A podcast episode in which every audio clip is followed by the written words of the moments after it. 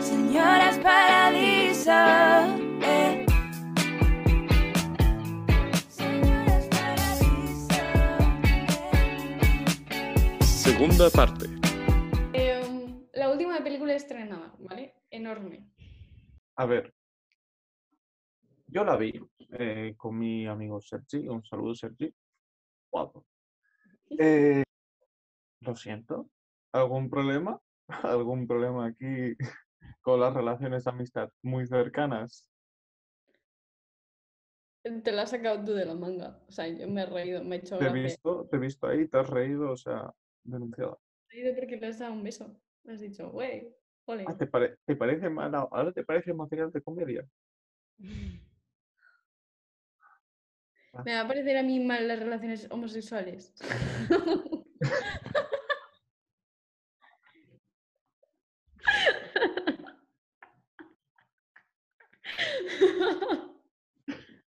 Buen punto, buen Nice punto, point.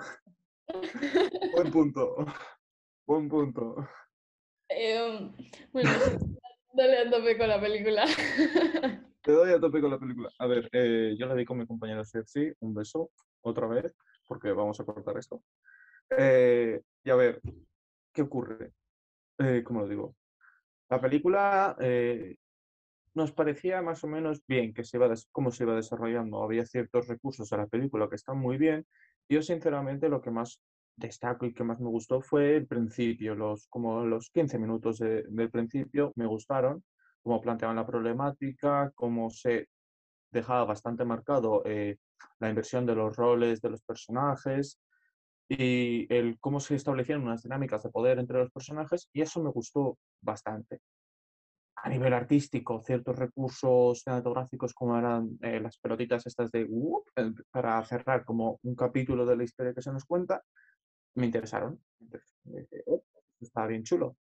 Pero, pero la película eh, tiene ciertos problemillas morales en el sentido de que te abre esa cuestión, te la resuelve en 0,5 segundos y te lo comes con patatas y aceptas que ha ocurrido eso, que se ha hecho eso y te tiene que parecer bien y que al final de la película no tienes que pensar, por favor, quiero que rompan porque esto no va a llegar a buen puerto para nada. Y bueno, más allá de la, del tratamiento este de inversión de los roles de género, eh, que me gusta en el sentido de que te hace plantear, o sea, tanto das sus situaciones cómicas, cómicas, entre comillas, eh, como también, eh, por ejemplo, te hace plantearte el, decir, vale, esto si yo lo veo en una película que siga el panorama tradicional, lo vería justificado. ¿Por qué aquí, por ejemplo, lo veo un poquito, uy, ¿por qué? ¿Sabes? O sea, me parece muy bien cómo eh, plantea el eh, por qué la mujer no puede perseguir sus sueños, por qué no el hombre puede ahí satisfacer sus necesidades mediante la paternidad. Eso me parece muy bien y tal pero las acciones de los personajes son moralmente condenables a grandes niveles, concretamente el del progenitor. Hostia, es que lo pienso y me rayo un montón. Y es Es que me que rayo.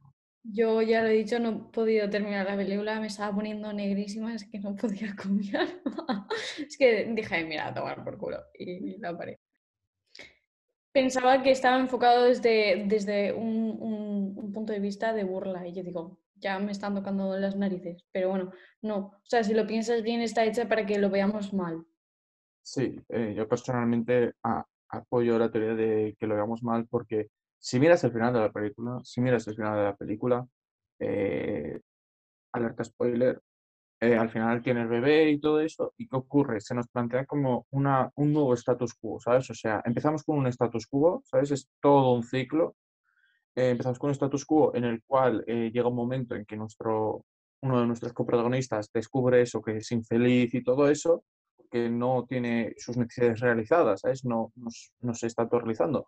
Entonces, ¿qué pasa? Al final de la película volvemos a un status quo en el cual eh, sus necesidades están realizadas pero realmente yo llego ahí al final y es que se queda ahí.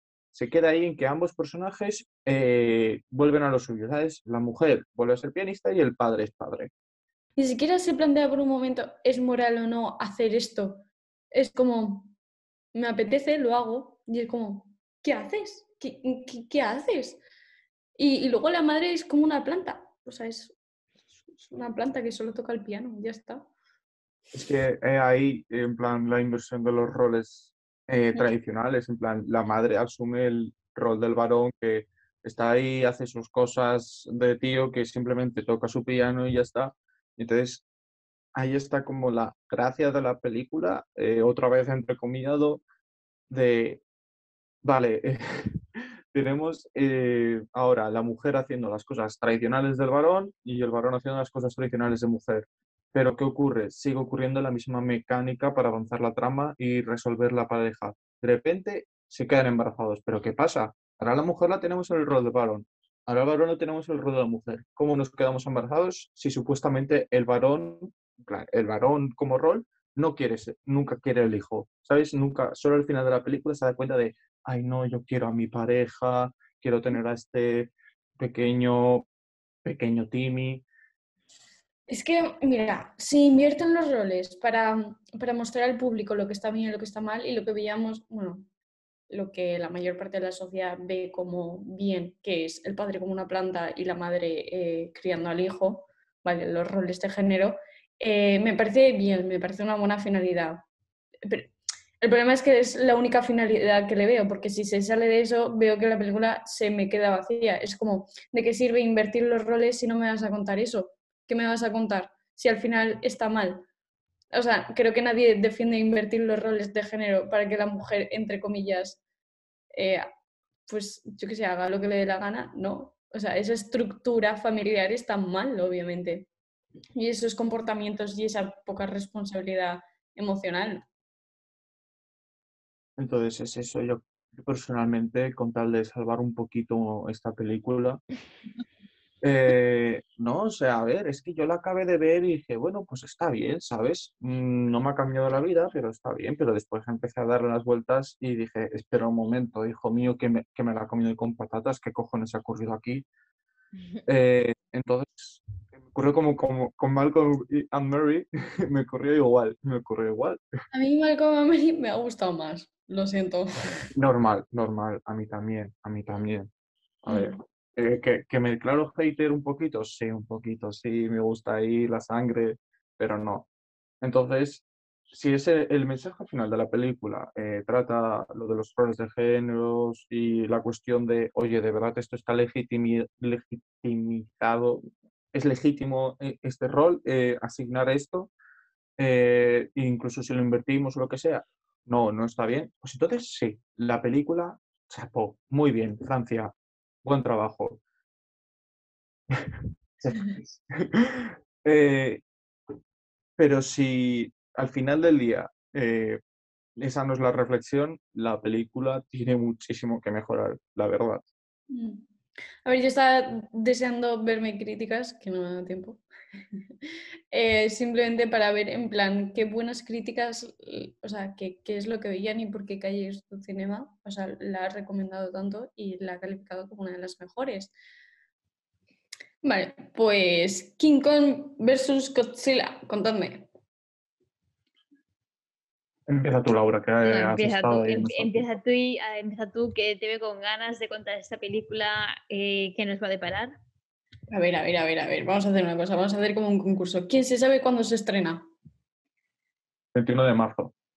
Yo sé que en marzo, no sé cuándo, pero sé que en marzo. Te lo busco en un segundito. No, no, sí, lo ha dicho él.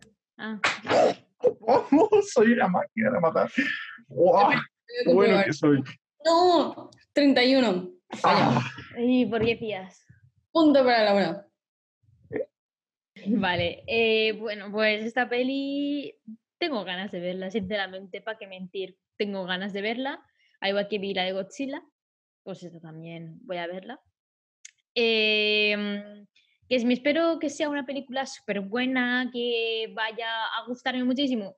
La verdad es que no tengo muchas expectativas con que mm, diga, ¡buah, qué chula es! Me ha gustado, me ha encantado, tal. No, no tengo expectativas con eso. Pero tengo ganas, eso. Simplemente, es que claro, no puedo decir es una película fantástica como estaba diciendo yo antes de Amor y todo eso. No, porque eh, no la he visto, obviamente nadie la ha visto, pero mm, tengo ganas de verla, sinceramente, y a ver qué nos separa. Sí, a lo mejor me sorprende para bien o para mal también, pero, pero eso, el futuro dirá mm, lo que tenga que, que decir. Y cuando toque hablar de que se ha estrenado la película, pues ya hablaremos seriamente sobre esta película. Saúl. Bueno, bueno. Eh, ¿Cómo lo digo? King Kong a muerte, pero o sea, a muerte King Kong. Eh, Godzilla es como lo más sobrevalorado en el mundo, ¿sabes? O sea, todo el rato la gente cuando defiende, eh, cuando, cuando es con, contra Godzilla, la gente, los fans de Godzilla se ponen a decir, oh, es una central nuclear andante, lanza rayos, es un lagarto, no sé qué, bla, bla, bla, bla, bla, bla, bla, bla, bla. Deja de llorar, vete a la llorería, por favor. Eh, Kong es un mono, es gigante, ¿qué más quieres? Tiene un garrote incluso, lo he visto en el tráiler y tiene un garrote. Ahora mismo Kong para mí es como lo más cercano a un dios que puede haber. Eh, las películas, eh, sinceramente, me ha gustado mucho porque ha culminado donde no se veía venir. La verdad, la película de Godzilla, en plan, se hizo un remake de Godzilla hace tiempo y después eh, se nos hizo la de Kong, la Isla Calavera, y se nos introduce el personaje, en plan, no, personaje no, la compañía de, de Monarch y todo esto, y de repente se nos enlaza después con Godzilla, el rey de los monstruos, y la verdad se hace ahí como un mini universo cinematográfico que, oye, pues mira, no me lo esperaba. De repente los, eh, la gente que dice, no, espera, que es que hay un cómic en 1970 y pico que dice que y Godzilla ya se conocían. Me da igual, lo siento mucho, yo solo veo la película. Eh, y entonces, nada, no me lo esperaba, no me lo voy a venir, y pues, oye, mira, me sorprendió y me, y me gusta. Y yo, pues, espero que vaya bien, espero que vaya bien, porque tienes ahí el material, tienes dos bichos gigantes que van a pelear, no, puede salir nada mal. Eh, si sale mal, es que vete de ahí, vete de ahí, el cine no es lo tuyo. Y te lo digo yo, estudiante de comunicación, total figura de autoridad en la materia, 100%. La cosa es que estaba buscando ahora eh, la saga, porque digo, ¿cuántas películas hay en total? Y a, a priori de esto que buscas una película y te aparecen, ¿sabes? En plan, eh, arriba en Google. em, las he contado y eran 24 películas. De King Kong versus Godzilla. O sea, ¿cómo pueden sacar tantas películas de, de esto? Estoy, me, mm, me hallo patidifusa. Es Sam Levinson por veinte. Eh, co- como lo decía, eh, como dice una gran filósofa, eh, los bling bling. plan, el bling bling. Explotar una peli lo máximo que se pueda para sacar el dineritos como hacen con muchísimas series. O sea, es Ciertas sagas, claro. ciertas sagas de gente con gafas y que tiene un rayo en la, en la frente y que es, mm, es normalilla la saga, ¿para qué mentir? Y que hicieron dos partes de la última película porque querían el bling bling. Ay, no, está claro, vivimos en un mundo capitalista, pero claro, o sea, me he quedado un poco flipando. Que me sacasen 25 películas de eso y no me saquen segunda temporada de, eh, ¿cómo se llama esta serie? ¿Euforia? Everything Sucks. ¿Eh, ¿Cómo? Everything Sucks. Es como, ¿por qué? ¿Por qué no me sacáis segunda temporada de eso? Y sí, 25 películas de, de la otra mierda. Pero bueno, no pasa nada, la vida es así. Pero La vida es dura. Yo la verdad es que eh, no sé mucho de King Kong, bueno, sí, versus el coso este. Y la verdad es que yo a priori estaría con el, el mono. O sea, el mono no, el otro, el lagarto. O sea, no estoy con Saúl. Yo creo que Saúl eh, ha adoptado esa postura para llevar la contraria. No, perdona, pero tengo como tweets bastante viejos dejando claro mi obsesión por Kong y los monos en general. Eh, Un mono. O sea, ¿qué te gusta? O sea, ¿qué, qué? ¿Es un mono? Ya está, es un mono. es un mono. Lo- gigante. es un mono gigante, eh, mucho escala pelo, edificios. escala edificios, eh, destruye la civilización, es una metáfora de la esclavitud y de la liberación. eh, ¿qué quieres que te diga? Pero Kong para mí es la hostia. Lo, Godzilla, que es una metáfora de, oh, somos los japoneses, nos hicieron mucho daño, bu, bu. Ah, mira, ¿qué hicisteis en China, eh? En serio, de verdad, eh, cansado. ¿Estás a, fa- a favor de los americanos? Eh, no me insultes, no empecemos, ¿eh? No empecemos, no empecemos. Por ahí A sí que no. Por ahí sí que no, ¿de acuerdo? O sea, a ver, no, siendo aquí, quitando la broma y la exageración y las capas de metaironía, eh, Godzilla, obviamente, sí, es- se creó como metáfora de Japón después de la Segunda Guerra Mundial y de la reacción y todo esto. Pero yo, por ejemplo, personalmente, me gusta más Kong porque ha ido evolucionando, ¿sabes? Ha ido evolucionando y cambiando el mensaje. Eh, y siempre se adaptaba de una nueva manera, ¿sabes? Hubo un tiempo que era sobre la esclavitud y ahora creo que esta nueva versión va más dedicada hacia la naturaleza, en el sentido de cómo el ser humano aparece ahí y dice, te marco aquí una plantita, una planta de Inditex de puta madre, chaval, eh, y vamos a joder el, el ecosistema total. Y eso lo vemos en Kong, eh, la isla Calavera, en cuando, por ejemplo, aparecen los yankees y ¿qué es lo primero que hacen al entrar en la isla? Bombardean la isla. Y entonces, eh, cuando llegan ahí con los helicópteros haciendo referencia a Vietnam y todo eso, aparece Kong y les parte la madre. Le- les hace placa, adiós. Entonces, eso está bien porque es una metáfora constante de cambio y que, oye, que sí, que todo está mercantilizado, obviamente, como Godzilla. Y la verdad, a mí me hace más gracia porque es un monete. No voy a darte más vueltas. Es un monete y ya está, ¿sabes? Te he vendido todo el cuento, esto de la esclavitud, como que no tiene significado más allá de ser un mono. Laura, ¿tú de qué, de, de qué bando estás? Yo, pues, a ver, yo me he criado viendo las películas de King Kong con mi abuelo. Pues obviamente con, con Kong. A ver, en verdad se puede entender. Es decir, es como la discusión que tuvimos una vez tú y yo, Saúl, de mm, ¿Cuál de todas? Batman o Superman. Porque Batman representa, sí, o sea, es simplemente rico y por eso es superhéroe. Pero, o sea, como que ves una evolución humana, que yo creo que eso es lo que se puede ver en King Kong. Bueno, no humana, pero sí una evolución, que es lo que estabas comentando. Mientras que el, el, sí, Godzilla es simplemente esto, tocho y ya está, que sería Superman. Es como, ya está, eres así.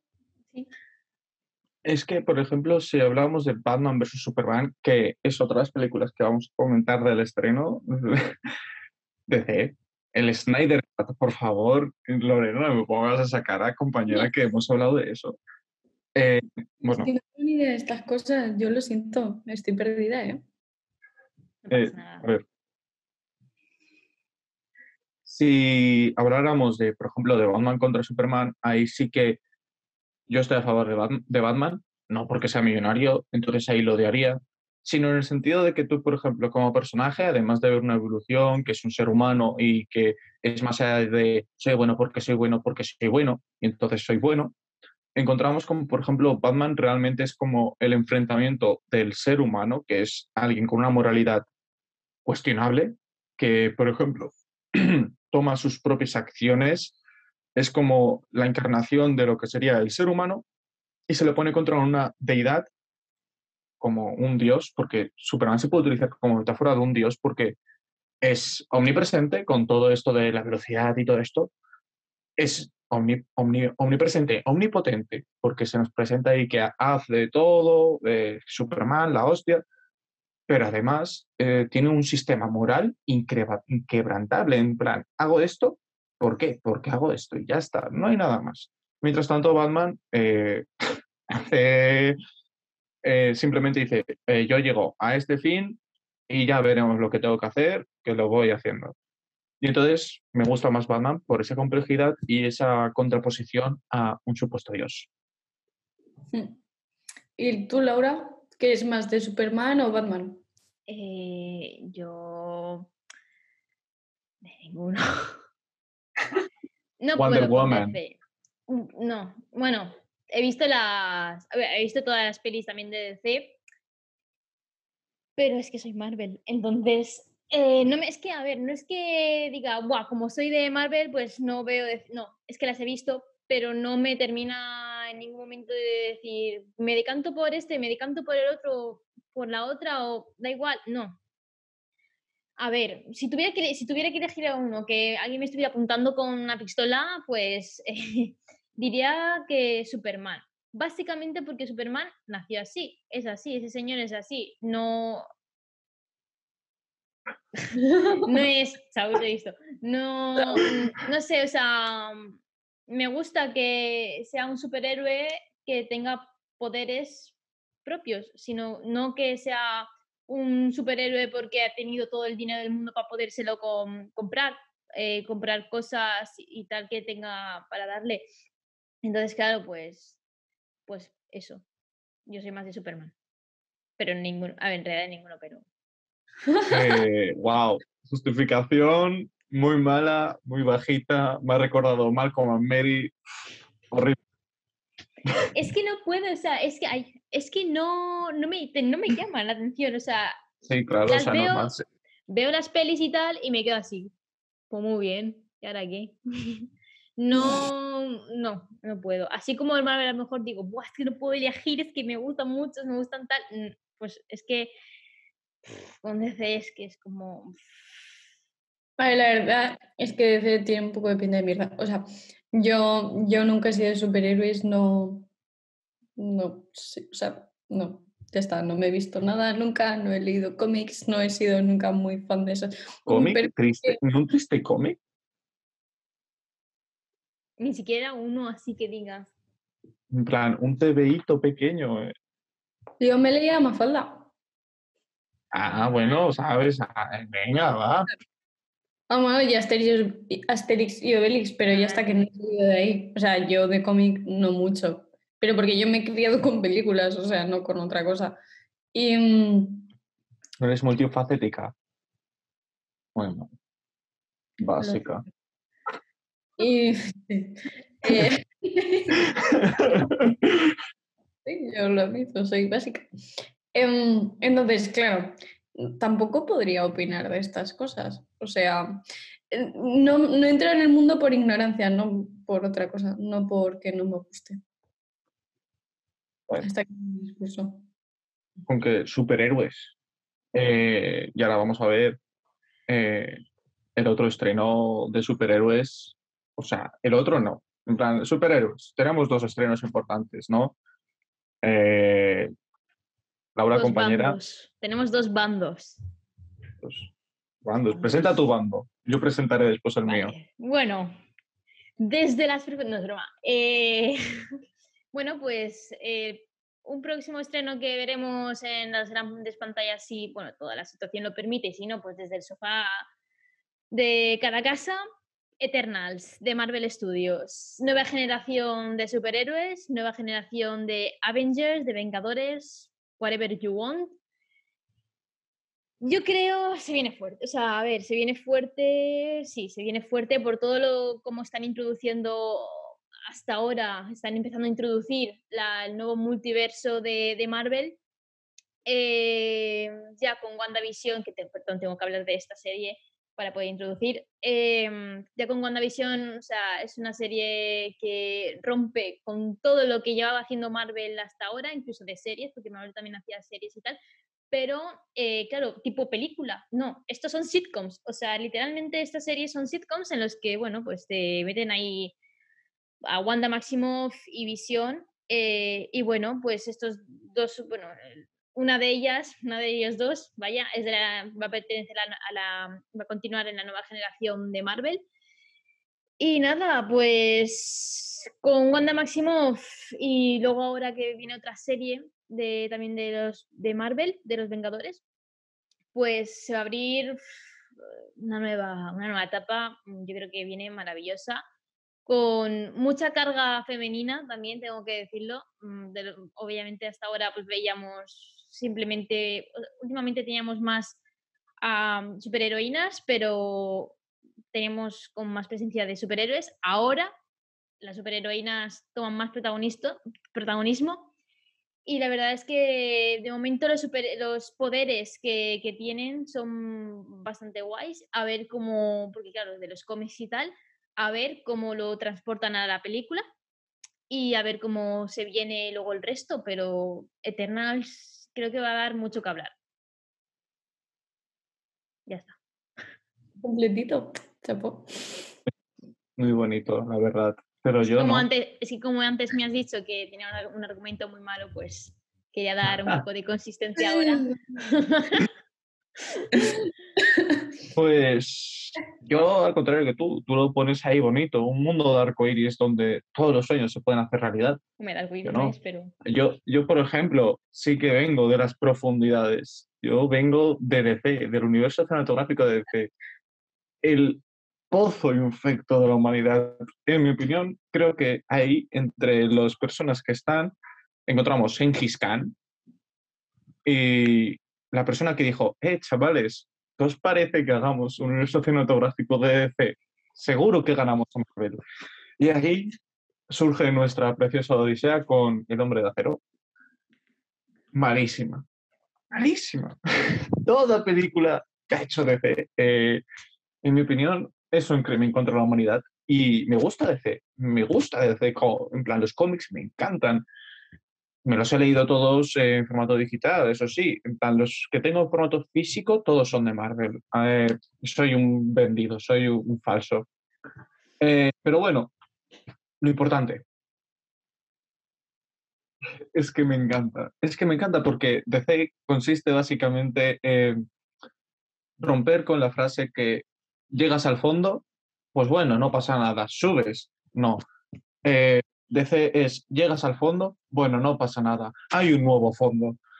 Siempre lo consigues, siempre consigue arrastrarse hasta un nuevo nivel de horrible. Eh, y esta vez lo ha conseguido. Eh, si ya, con, si ya eh, Justice League, la versión que sacaron, era un desastre y la gente decía, menudo desastre, ¿qué ha ocurrido aquí? Por favor, eh, que saquen el Snyder Cut, porque el director, eso sí que sí, aquí hay que ser honestos y hay que decir la verdad. Eh, el director fue despedido injustamente porque en plan hubieron problemas con, con la productora, con Warner y, y el- la versión de- del director y aprovecharon el suicidio de la hija, que el tío dijo, oye, creo que me tengo que ir un poquito para descansar y tal, y dijeron, bueno, pues despedido y ya está. Eh, bueno, sí, se aprovecharon de- del, del problema que tuvo este señor y dijeron, bueno, pues despedido y ya está. Y bueno, pues la fanbase eh, dijo, pues sabes qué, que saquen el Snyder Cut porque esta película tiene que ser buena sí o sí. Y bueno, eh, supuestamente, supuestamente, el tío se escudaba en que es que ya tenía metraje hecho, eh, simplemente había que mejorar los efectos y ya está. Eh, La historia no es así. La historia no es así. Los actores volvieron y casualmente iban con los mismos trajes y vestimenta para grabar otra vez ciertas cosas. Entonces, grabado, grabado, todo no estaba. todo no estaba grabado. ¿Y qué ocurre? Esta, esta maravilla, eh, el Snyder Cut, dura cuatro horas. Eh, Warner quiso hacer una miniserie y dijo, vale, te, te lo haces lo tuyo, pero una miniserie. Eh, la gente no, la gente dijo, yo quiero película de cuatro horas, méteme esas cuatro horas en vena, por favor. Y bueno, eh, esa película eh, gozaremos de unos efectos especiales que parecen de la PS3. O sea, vi el tráiler y parecía mi PS, o sea, mi PS no, la PS3 de mi amigo, porque yo tenía una PS3 y tiene un juego que es que exactamente tiene los mismos efectos especiales que eh, Justice League, el Snyder Cut. Y además, contamos con el Joker, el Joker de Escuadrón Suicida, no el de Nolan, no. No el de Tim Burton, no. El de Escuadrón Suicida, ese Joker que todo el mundo odia, digo, quiere tanto y admira y que tan bueno es, que para nada es despreciable. Y para nada, para nada es un personaje injustificado y que no tiene motivo y que es horrible, simplemente horrible. Y entonces, nada, eh, a ver qué ocurre con esta maravilla eh, cinematográfica. Y yo, la verdad, espero que salga bien, ¿sabes? O sea, más allá de las coñas de jaja, de C, vaya pringados, ¿eh? Eh, espero que salga bien la película eh, por el pobre eh, Snyder que, que fue despedido injustamente. Y que bueno, que salga bien y que por lo menos se lo hayan pasado bien porque es lo importante del cine al final del día, que la gente se lo pase bien, tanto los actores como, bueno, actores. Eh, actores. Eh, bueno, tanto, tanto los actores como los directores, como los guionistas en el proceso creativo, eh, como el público ante todo. Sí. Y yo espero que vaya bien. Bueno, pues eh, después de, de toda esta información que acabo de asimilar, eh, vamos a pasar con otro de los estrenos más esperados, que es Dune. Así que, que sale eh, el Timothée Cha- Yo le llamo Chamalet, pero no sé cómo se... Pues bueno, eso. no es ni siquiera así, es belga o Sala- algo de eso. A saber cómo se Es que yo veces digo salami y me recuerda a salami, así que mm, no sé, es un chiste muy malo, ya lo sé, pero es que me recuerda a salami. Y, y nada, y también sale Zendaya y ¿quién más sale? Eh, hay un reparto impresionante. Espérate, joder, un podcast hablando de cine y no me lo preparo, espérate. Decepcionante. Sale el Jason Momoa. Uh. Eh, luego también sale el Oscar Isaac, que ese también me parece bastante guay. Javier Bardem. Eh, sale el Stellan Skarsgård. El- bueno, sí, ese. Me hace gracia. Sí, el de mamá mía. Sí. y bueno, pues eso, hay un reparto bastante esperado, así que chicos, contadme. Es otra gran película de mi amiga Zendaya. Eh, vamos a ver.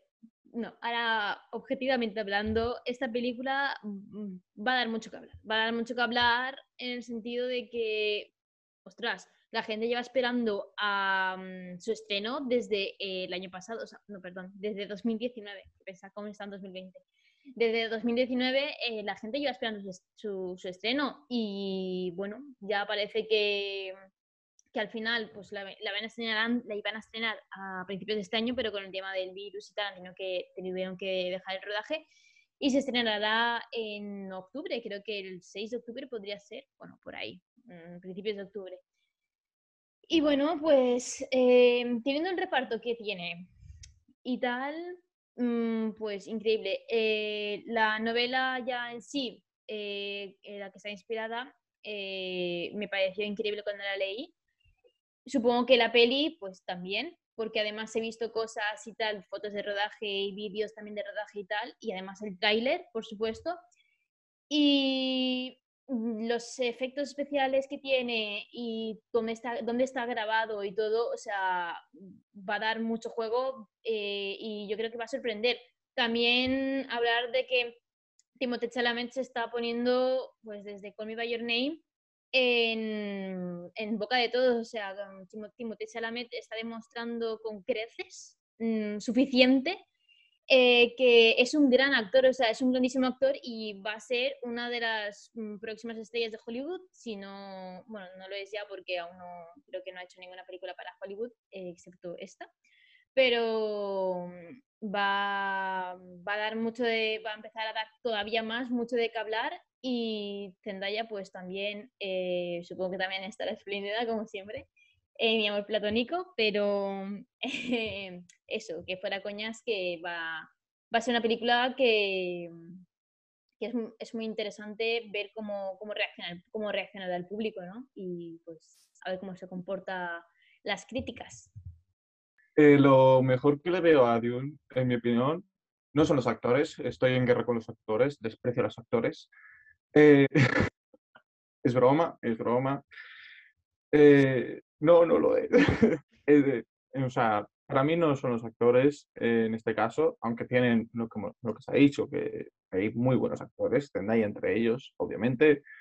Eh, en mi opinión sería la dirección.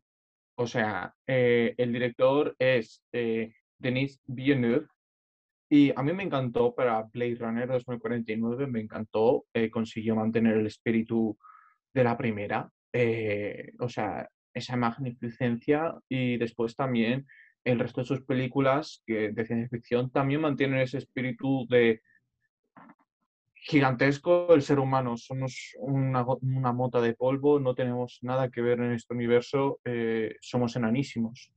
Mm. Y vi el tráiler de la película y los trozos que cogieron, la verdad, es que me transmiten, me siguen transmitiendo ese mismo espíritu de, del señor este que consigue transmitir esas sensaciones de, de lo desconocido, del horror cósmico tipo Lovecraft. Y, y tengo, sí, tengo ilusión con respecto a esta película, la verdad. Pues, no, o sea, sí, estaba viendo un poco la filmografía de este hombre. La verdad es que tiene una pinta, eh, ha hecho Interestelar y ha hecho otras películas que eh, súper guay, la verdad.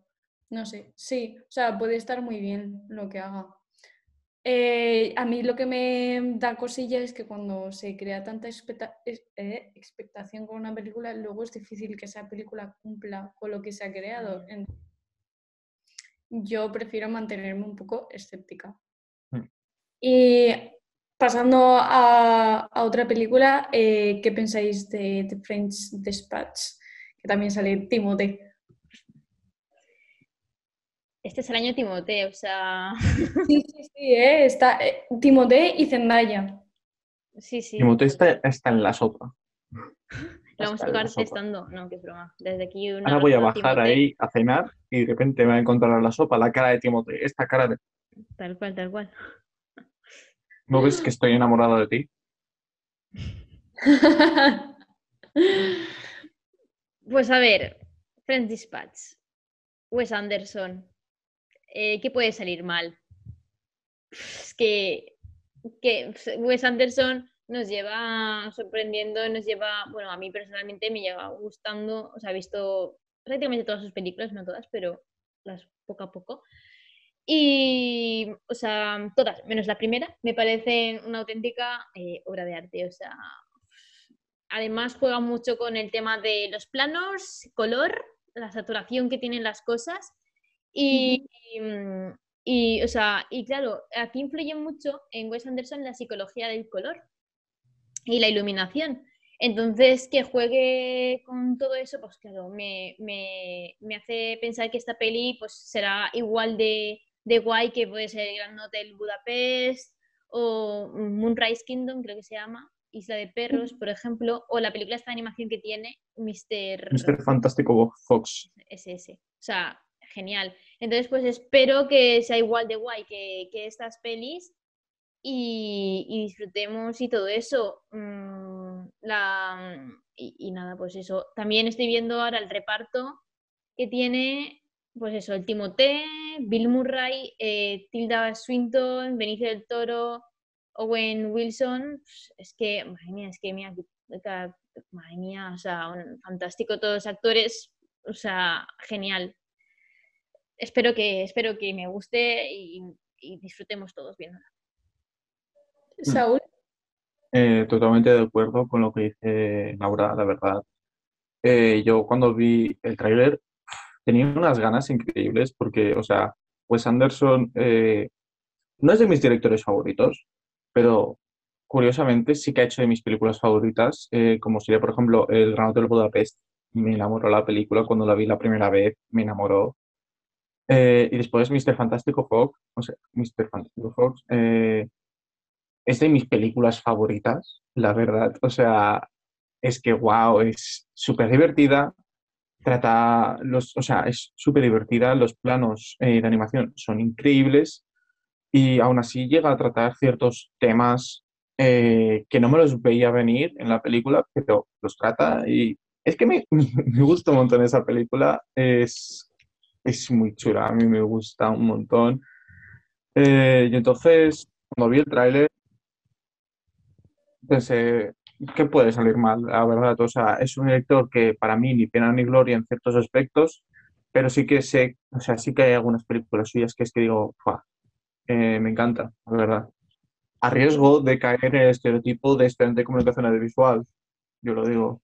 Ya, pero es que sus películas son, aparte del guion y todo, que son fantásticos, que prácticamente en todas sus películas escribe él también, eh, lo- es un placer visual. O sea, es que aparte, aparte de trasfondo y todo eso, es un placer visual que, claro, tú una película te engancha también, aparte por la trama, por lo visual, por cómo de bonita sea o por mm, cómo sean las cosas. Entonces, claro, que prácticamente todas sus películas sean de ese placer visual, pues claro, ya te invita a sentarte, relajar, disfrutar o no, mm, depende de si te quiere mantener en tensión o no, pero, pero vamos, que, que- que eso, que placer visual a tope con Wes Anderson. Yo he de decir que hay un problema cuando, cuando, a ver, los directores como tienen su marca propia, ¿no? Al final, en plan, cine de autor. Y, y hay algunos que, la tienen, o sea, que tienen un- una, una firma más marcada que otros. Y otro, o sea, y lo que pienso de este, de este director es que puede ser un problema si lo que tú has dicho de que eh, casi todas sus películas tienen eh, la psicología del color y utilizan casi siempre los mismos colores pasteles súper saturados y todo eso, que al final puedes caer en que, en que, y seguramente caigas en que casi todas sus películas como que son iguales, te parecen un poco de la misma temática o la misma estructura, o, o por lo menos visualmente, ¿sabes?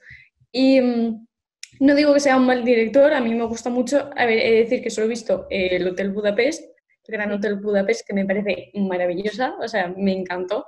Eh, me recordó mucho al cine de, de Charles Chaplin, este de em, cine de atracciones, Sí, y me gustó mucho. Pero eso, no he visto las demás películas, pero por lo que habéis comentado puede ser un problema. O sea, un problema. Sí, porque al final te llega a parecer casi todo lo mismo, ¿sabes? Claro.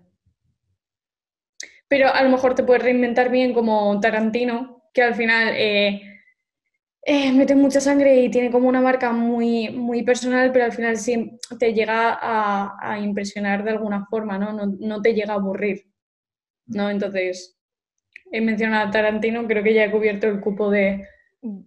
No, te falta Tim Burton. Ya, la acabas de hacer tú. Eh, no, pero también lo habías hecho tú antes, eh, diciendo lo del Joker. Pero que bueno, que ya hemos hecho el cupo de, en el primer episodio de mm, estereotipos de comunicación audiovisual. Así que ya, Sí, el resto ya eh. relajaditos y para adelante. Eh, pues bueno, programa hemos podido disfrutar de, muchísimas cosas. De Malcolm and Mary seguro que no. Pero bueno, ha estado bien disfrutar de estas películas y comentarlas. Y la verdad, ha sido un buen primer comienzo. Es una primera parte para esta odisea que es eh, el mundo de creer que nuestra opinión es una autoridad a seguir. Muchísimas gracias por escucharnos o vernos